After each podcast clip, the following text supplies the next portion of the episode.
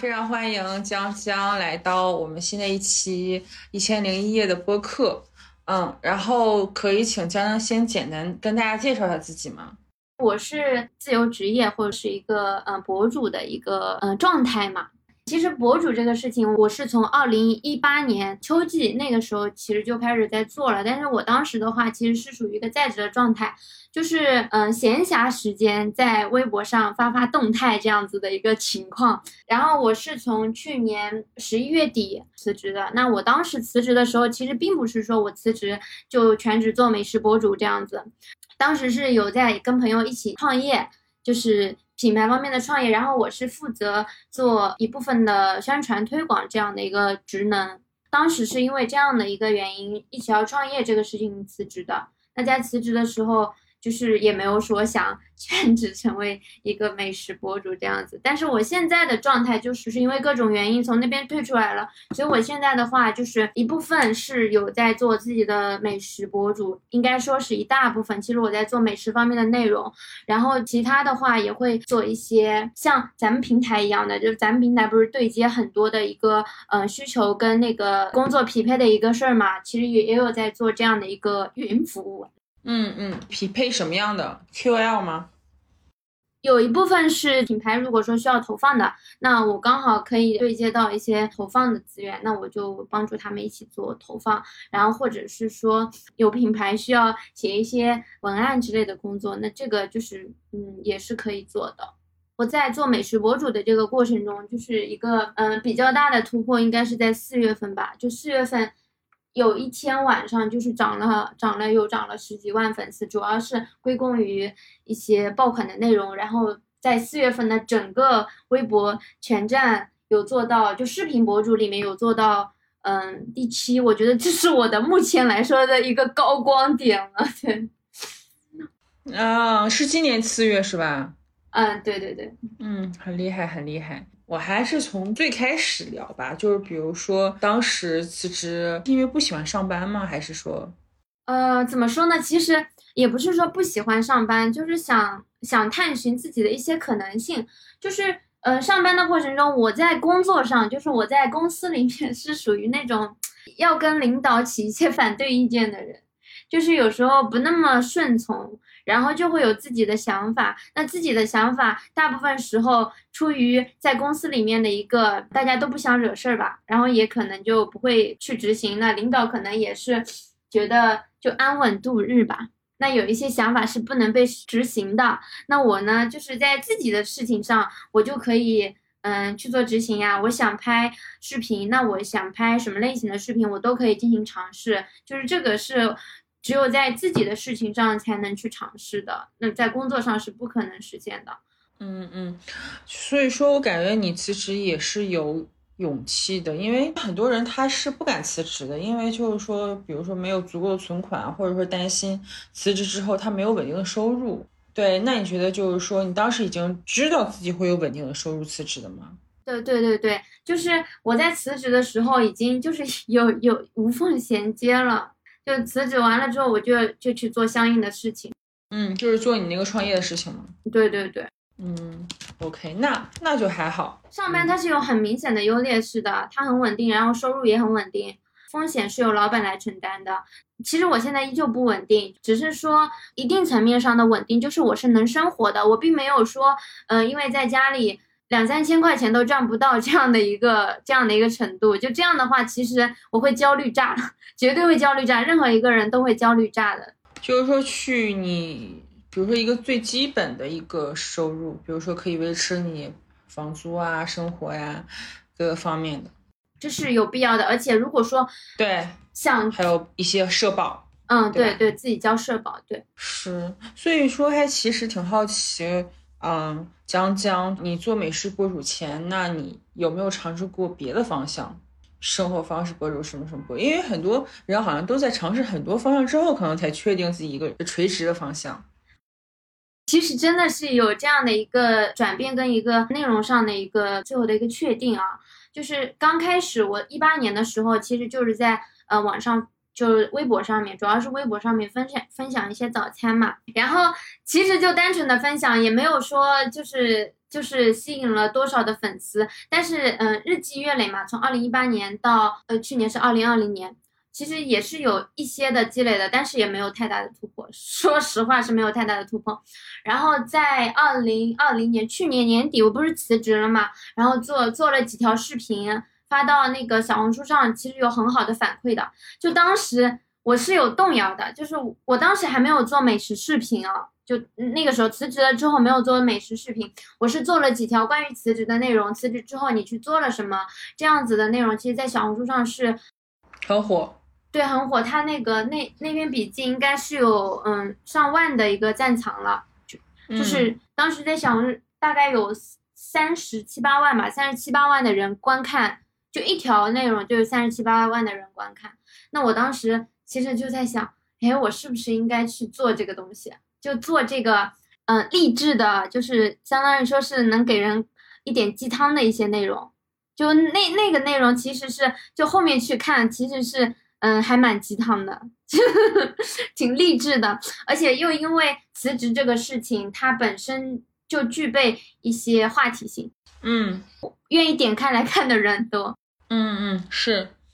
我总是刷到很多辞职的，就是比如说从字节跳动辞职，或者哪个大厂辞职可能更爆款，腾讯辞职，从阿里辞职都挺火的，嗯，对，然后很多人就是从一条辞职视频，然后开始。开始了他的自媒体嗯之路，就在讲他那个辞职之后的一个生活方式上面的变化，怎么怎么样的，对吧？然后我当时也是有想过这一方面的，嗯，就但是我我最后为什么没有做这个，还是回归到做美食视频上面。一个原因是因为我认为我现在还没有很嗯很好的积累之后去讲这种话才能够说服人。比如说我从二零二零年底就开始。跟人家就是灌鸡汤这个东西，但是你没有一个实质性的结果，比如说你你在你在做了什么事情之后取得了什么样的成绩，导致你会觉得这件事情巴拉巴拉巴拉，就是 有话可说。但是当时的我就是没有没有什么很说得出来的一些成绩，嗯，那我如果说一直去做这个方向的内容，其实是很容易产生内容上的一个枯竭的。那作为一个创作者，其实。嗯，有一点是很重要的，就是也需要有源源不断的内容产出。嗯嗯，因为我当时在做了三条视频之后，我就发现做这个视频好累，累在内容上，累在我不知道我应该产出什么样的内容才能引起用户的一个共鸣，让他们对我的内容、对我这个人产生兴趣。那所以，我回过头来想，我既然现阶段 没有这个能力来做这样的事情，那我就先去积累这部分的。素材就是可能以后可以做这样的内容，但是可能时机不是现在。那我现在又因为我二零一八年一直在做美食相关的内容，虽然说方向可能不一样，但是都是在美食上面。一部分之前是做早餐的图文类的内容，现在是做嗯视频视频类的，它可能一个内容载体不一样。还有一部分原因是。我现在做的更多的是一个家常菜或者是一些小饮品之类的，就是家常菜比较多吧。那可能在一个细分里面，可能它又不属于早餐了。但是我觉得这个不影响，就是我还是沿着美食这个嗯赛道在走。嗯，然后我是希望说，如果说我在美食上面有所成绩的，就像我在四月份的时候能够做到。嗯，微博全站视频博主里面的排呃第七，那我觉得再把这个事情写成鸡汤的类型的脚本，再来做这样的视频，就会更有说服力。那我现在就是可以做呃这部分的内容呀，就是先做垂直类的内容呀。我觉得爆款的内容 就那方面爆款的内容，就现阶段来说不适合我，这是我的一个那个你所说的一个转变嘛。嗯嗯嗯，那你现在主要阵地是微博吗？对，是微博。然后现在的话，因为在最近在小红书上也有不错的反馈，所以我也会针对小红书的活动去做相应的视频。因为每一个呃每个平台它的每一个赛道都有专门的运营来负责他们那个那个赛道的活动。那对，所以我现在的话也会根据小红书上的活动去做相应的视频。OK OK，是小红书还是有很多活动的，我也看到。嗯嗯，对，微博也有活动，就抖音也有活动，快快手可能也有活动，只是我对于其他的平台没有那么的了解，所以我现在的话主要是在微博，然后还有小红书，小红书的活动我也会参加，因为最近的反馈数据还不错嘛，那我就针对这个平台做一些视频。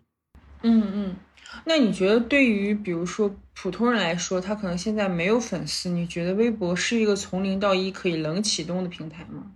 就我觉得冷启动这个事情要根据内容的属性来，因为其实每个平台的流量它是个谜。就是我现在去问那些做小红书的，问那些做微博的，他们也说不出来个具体的逻辑，真的是不知道，就说不出来，它一直还是个谜。但是就下面的话属于我的一个个人观点，就是不具备官方意义啊。我觉得微博它是一个注重互动的平台。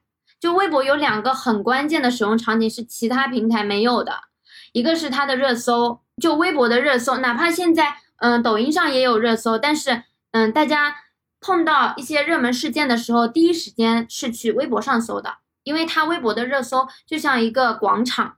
发生了什么事情，我们都会去这个广场上看一看，这个是别的平台没有的一个属性。那如果说我是一个对内容、对热点、对热点很有敏锐度的人，其实我是很适合在微博这个平台上做冷启动的。呃，这个创作者能够对一些热点事件写出一些自己的观点，然后他的那个切入角度就很很厉害，就是很能够成为一个热点事件上面的观就观点的爆文。其实这样的人有很多在微博上面，对他能够输出。输出让人觉得很牛逼的文案，其实它是很适合微博的，因为因为这个功能在其他平台没有。你想在在抖音上面，它是以视频的形式来呈现的。那如果说我假设我很有那个网点网感，很有热点的敏锐度，但是我不会做视频，那也很糟糕。但是微博它可以发图文，可以可以单发文字。一条文本类的内容，它也能够成为爆款，也能够吸引很大的粉丝。这是第一个，就是我我认为啊，这个使用场景是很特别的，其他平台不具备这个属性。然后另外一个是我一直觉得微博是一个 follow 人的平台，包括 B 站也是，B 站也是，就是像小红书，它就是倾向于 follow 内容的。你在想要去某个地方旅行的时候，你会搜小红书的旅行攻略，然后你在双十一买东西之前，你可能会看。嗯，这个东西在小红书上的一个反馈、一个评价，但是微博是需要跟粉丝进行互动的，就你啥事儿都可以在上面进行分享，你可以分享对热门热门事件的观点，也可以分享你的日常吃喝。但是如果说你在小红书上分享你今天中午吃了什么，用户是不关心的，你没有办法让这篇你吃了什么的这篇笔记成为一篇小爆文，就哪怕一篇小爆文五百赞以上都不太可能的。因为用户不关心，用户只关心，比如说你吃了什么，用户只关心你去的是哪家店，这家店好吃吗？这家店的特色菜是什么？这家店的地址在哪里？他甚至不关心这条笔记是谁发的。就我们自己就是用户的角度上来说也是一样的。我看到这条这条笔记，哎，这家餐厅好像不错，然后然后我就会知道他他有什么菜，然后地址在哪里，那我就去了。但我我我可能不关，我可能不会关注他，我可能只会收藏一下这条笔记，下次可以去这家店。对不对？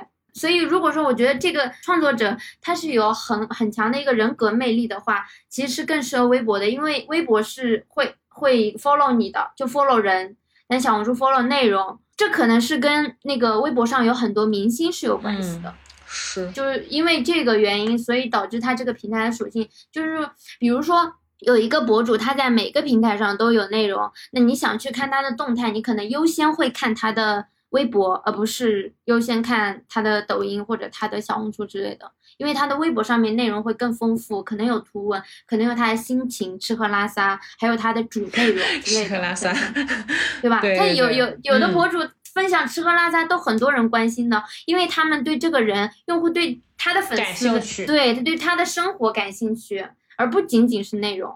嗯，所以如果说。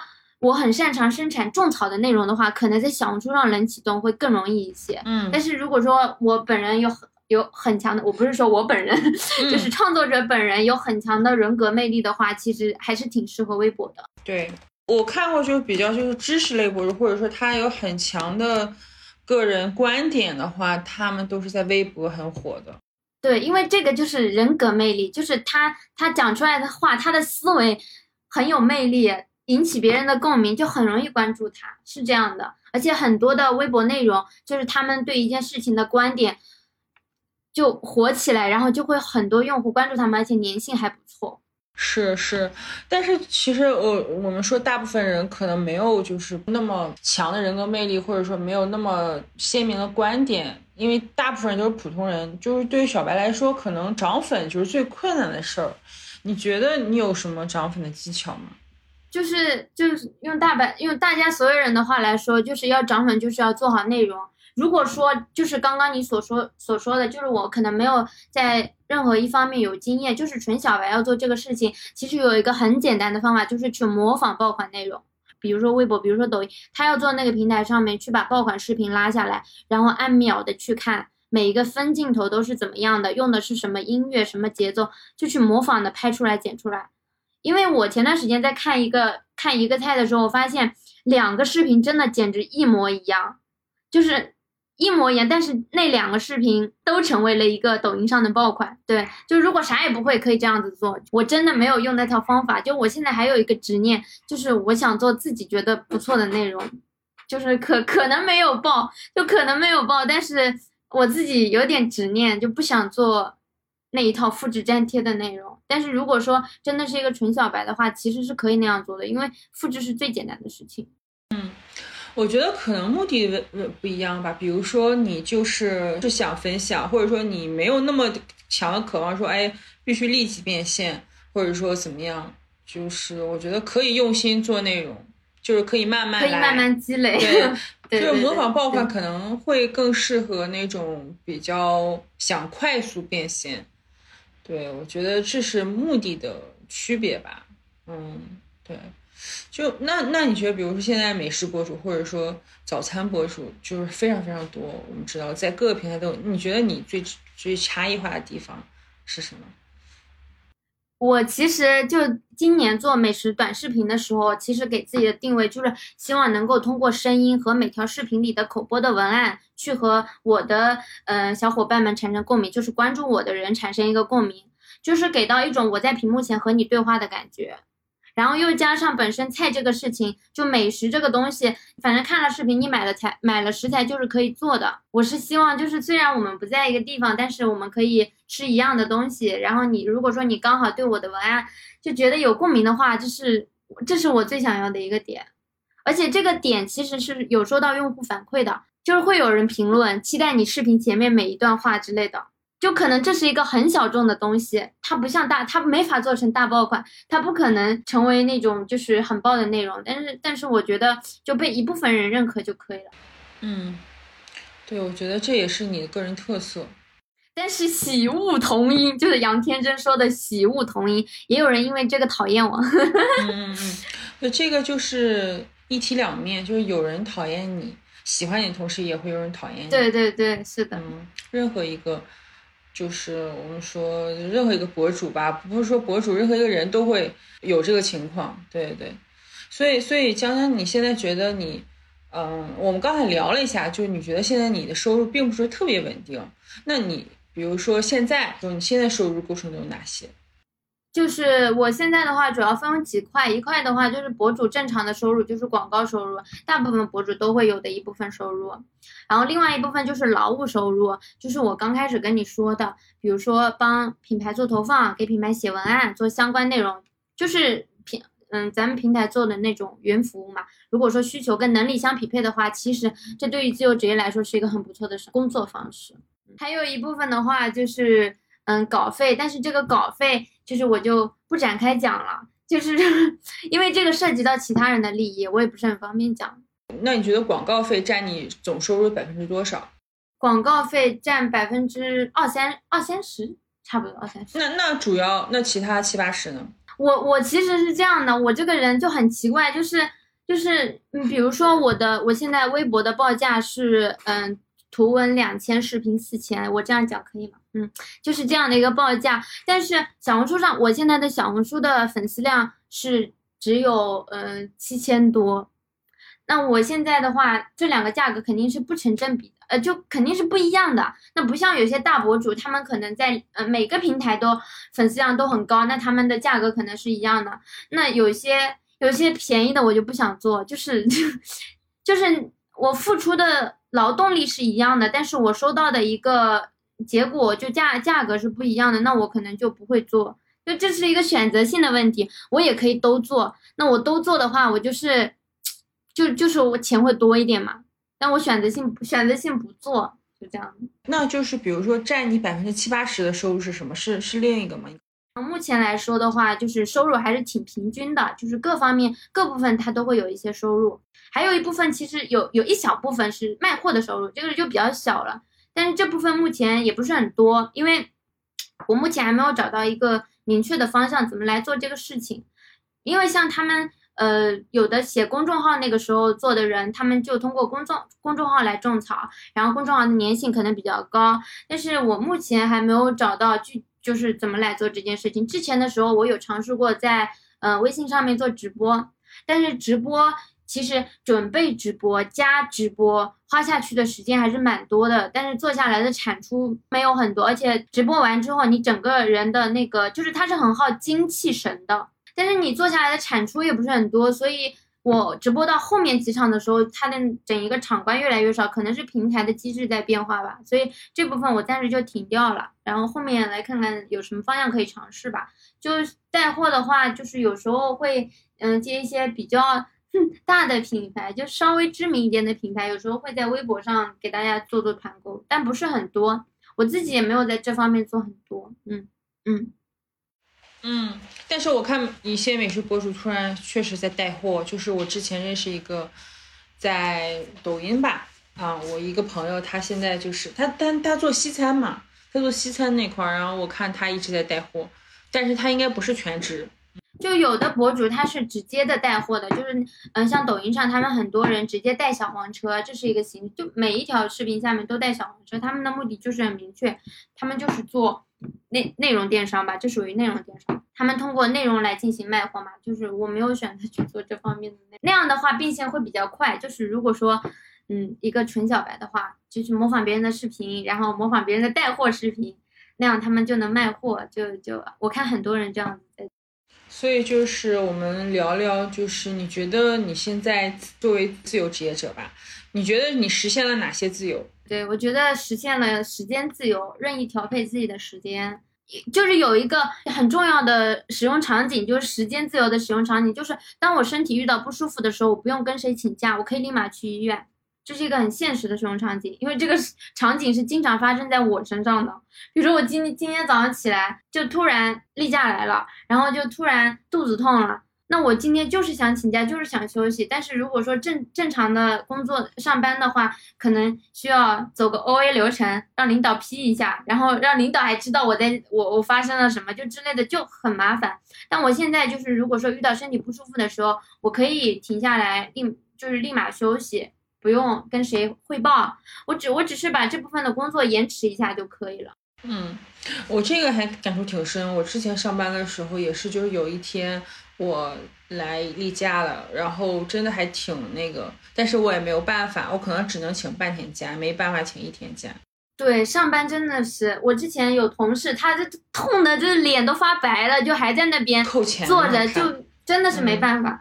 对对，就是。其实扣钱还要，就是主要是他没法请假，就就好像必须坐在那似的，然后请假就很麻烦。是，我觉得这个这个真的对女性不太友好。这个事情 对是，所以还有一个就是快乐自由，嘿，这个点说上去蛮有意思的啊。就我觉得比起上班的时候，就不上班的这段这段时间是相对更快乐的。嗯，是的，精精神快乐，就是反正就很快乐。就我我现在就我其实对于生活的一个那个就是可能是。欲望指数可能比较低，还是怎么样的？反正我我就很容易知足，我就觉得现在很幸福，很很幸福。大概幸福指数是百分之多少？如果满分是一百的话，满分是一百，我觉得我现在有八十五到九十。嗯，对对对，我之前还问了一个自由职业者，他是一百，然后还有一个人是九十，还有一个人是八十，反正都是八十，百分之八十之上，八十之上，对对对。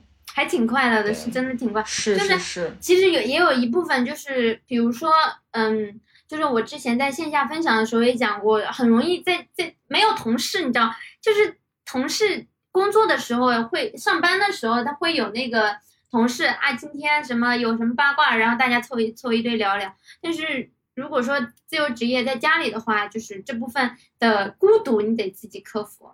但是整体来说还是快乐的。对，我觉得我还挺奇怪的是，其实我不太喜欢跟同事讨论八卦，就是我我上班的时候还真的不太喜欢跟同事讨论八卦。嗯，我我是一个不太喜欢。其实我觉得可能大家讨论八卦，其实无非就是领导啊，怎么怎么样啊，就是谁呀，怎么怎么样。就那些我感觉还有电，还有那个新闻八卦，新闻八卦啊，是是是是，对对，这些的其实包括之前吴亦凡，我其实就没有那么感兴趣，你知道吧？我这个人，嗯嗯，大家讨论的特别热火朝天，但是我就还好，嗯，对我可能我觉得每个人不一样，对对对对，有的人是。就是有的人是很很快速的能够适应孤独的，但我是一个热闹的人，所以这个对我来说可能嗯，就是还挺呃跟工作的时候相比困扰，对对对对，不过还好，就整体来说还好，就大家变成在互联网上在群里面不群里聊天，对对对对对对对对，所以说呃下一个问题是美食博主有什么辛酸事？就说真的，翻车日常算心酸吗？翻车日常算。其实，嗯，就是其实不管做什么样的内容都是会翻车的。但是，但是我我觉得就是，呃，我的翻车并不是说做一一道菜失败，就是呈现失败。就是比如说你这个这这个画面，你可能本身你内心想呈现的是这个样子的，但是你可能实际上就呈现成另外一个样子了。那我觉得这就是翻车了。而且我觉得做美食应该是翻车率最高的一个类目。嗯，不过大家都一样，不是之前还就是在小红书上面他们特意做了这样一个活动嘛？嗯，就是我的翻车合集。嗯，大家都一样，做美食的都一样，这不止我一个人，应该也还好。其实最心酸，我觉得是被人骂。不过你说你你你你你，就是真的是经常被人骂。他，但我就挺好奇，比如说我，我有的时候说出一些观点，因为就是一个观点，它肯定有正反两面。我觉得有人骂是很正常，但是美食的话，我还挺好奇为什么会有人骂。嗯，其实他不，他骂可能是有两种，一种一种是对于做菜这件事情的本身，但我但我觉得这件这件事情的本身的话是很好的，就是如果说他们的评价是针对于做菜这件事情本身，比如说他是厨师，他认为你这个步骤有问题。那我觉得这这是就是如果说真的有问题啊，比如说，嗯，你你焯排骨，你应该怎么焯？你如你这个焯法其实是没有起到一个去腥的一个功能的，去腥的一个作用的。那我觉得，哎，你说的是对的。那那我是觉得这是很好的，在鼓励我进步，我也在学习，对吧？因为我也不是新东方毕业的厨师，那我那我是可以虚心接受的，我改嘛。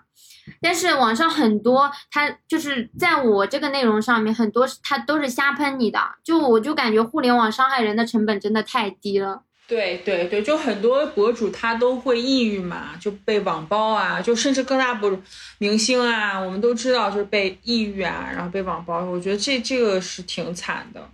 就就我前面我我自己的内容，就我前面说的，就是喜喜恶同音，有人有人喜欢我的声音，也有也有人觉得很难听，很难听，就是难听到他要来骂你，就是但是我知道，就我知贬低你的人格是吧？就涉及你全家，就我知道肯定有人不喜欢，这是很正常的。但是为什么这些不喜欢的人会来选择骂你？从评论区骂到私信，刚开始就刚开始的时候，我出于我个人的不爽，我还是会回复的。但我后来发现，就这样的人，就是你真的越回复他越来劲，是，就是我真的，你就你越回复他，你你回复一句，他还你三句，是对。然后我现在索性就是不回，如果说实在看不下去，那我就给他拉黑，让他看不到我的内容。我也是不想霍霍他，对不对？也是为他着想。嗯 嗯。所以其实这样的人，我在想，是不是他是他更能是宣泄自己的情绪？我觉得不一定说是对你。这个人怎么？他就是宣泄自己的情绪，他可能在所有的博主下面只会说负面的，他可能连句好话都不会说。对，他可能就想去伤害伤害别人，就是自己可能生活上有一些不如意的事情，没有办法没有办法发泄出来，然后就在互联网上伤害人，因为不用成本，把把自己的快乐建立在别人的痛苦之上嘛。但这个就是被人被人骂，就做博主一定是会被人骂的，这个也是蛮心寒的一件事情。明明做的是对别人有帮助的内容，但是你就是要被人骂的。我觉得这个就是每个职业它都会有一个利弊吧，就是它有它的好处，它有很光鲜的地方，但是它肯定会有背后的一些大家看不到的一些辛酸。嗯，所以未来还会有什么更多的尝试吗？就是因为大家可能就是现在年轻人，特别是 Z 时代年轻人，就有会有很多斜杠的身份。你觉得你还会有尝试新的尝试吗？就其实我心里一直有个小小的愿望，就是想做一个属于自己的品牌，卖自己喜欢的东西。但是目前还没有很好的想法和规划来做这件事情，可能没有到时机吧。然后把这个愿望种在这里，种在这这个这这个播客里面啊。行啊，说不定就是说以后可能来还愿了。你这可以可以可以。就我之前就是写，就有时候没事会写写话嘛，就是写过一句话，就是一生很浪漫，每个阶段都会有它；一生很漫长，每个阶段都会有它的惊喜和浪漫。可能在下一个阶段吧，不着急。对，一生很长，一生也很短，所以说我们就抓紧时间做自己想做的事儿呗。对，但是我觉得那个点还是要到，比如说你做一件事情，它是需要一个契机。嗯，你需要一个契机才能去做，不是说你现在想做可能就能做。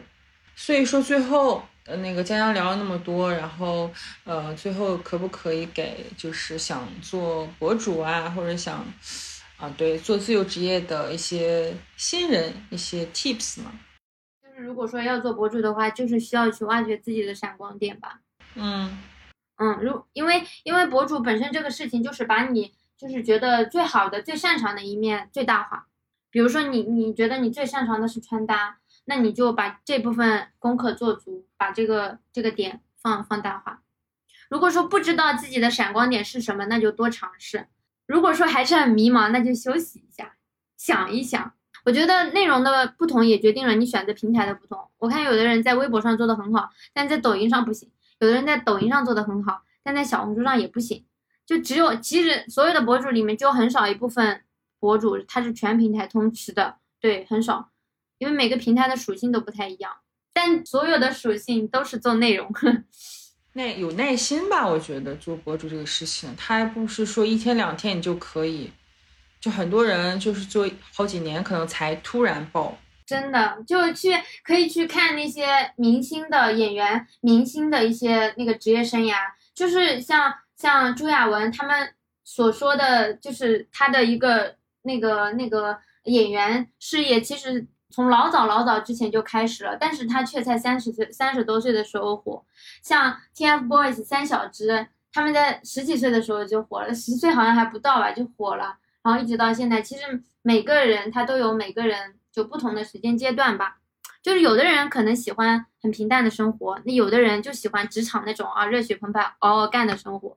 那有的人可能觉得，我就有朋友，有的人觉得三千块钱的小镇生活很很舒服，那有的人又觉得几万块钱都不够花，所以人和人是不一样的。他说你就是现在可能做了很多，将来有一天就能有那么一个点，让你觉得，哎，你做这方面其实这么多年来的坚持也是值得的。那我觉得也是挺好。我觉得人很重要的是你能找到一个自己热爱的事，能坚持下去，你不求回报，我觉得这个很重要。就是你能找到这个事儿，我觉得很不容易。因为大部分人来说，就是说你做一件事情，他会有目的。特别是我觉得，因为资本主义、消费主义，就现在的当今的中国，就是你做一件事情，他大部分人哈肯定是有目的。比如说，你可能你会给自己设目标，比如说第一个月挣多少钱，或者第二个挣一年，第一年挣多少，第二年挣多少钱。这这个给自己压力很大。对，大部分人现在都是这样。对，是这样是很容易产生焦虑的。但就是这这个这个事情也是就有两方面有两方面的正反两面，就是有的人就觉得给自己压给自己压力就是促使自己进步，有的人就觉得给自己压力给自己压死了，就是没有承受不住这样的压力。是，就是我最近也发现，就比如说之前很小的时候，很有人跟我说压力，你的压力会成为你的动力。但是对于我来说，我的亲身经历来说，我的压力不会给我动力。只会让我更有压力，更焦虑，所以我觉得，每个人不一样。对，是的，其实就有有有那么一个事儿啊，就是可能是很多，嗯，像辞职之后，哪怕说他辞职之后打算再找工作也好，或者说辞职之后打算休息一段时间的也好，就对于辞职之后的人，可能会有一个心态，至至少这是我的心态啊，就是当时我会觉得，嗯，比如说我我这一年，或者说这半年，或者哪怕说这一个月。休息一下，哎呀，我会不会觉得嗯落后了什么呀？哎呀，我如果说下一份工作要找工作的时候，哎，我这一段要怎么说呀之类的，或者是说，哎呀，我比别人少工作了半年等等的，都会有这样的一个心态。但是其实回想一下，就是哪怕说你真的无缝无缝衔接的这份工作离职了之后，马上进入下一份工作，那你下一份工作。就是你真的做了半年或者做了一年，你做下来，你在时间追溯到了一年之后，你你再来回想你这一年，就是你真的是嗯工作真收获了非常非常多的东西吗？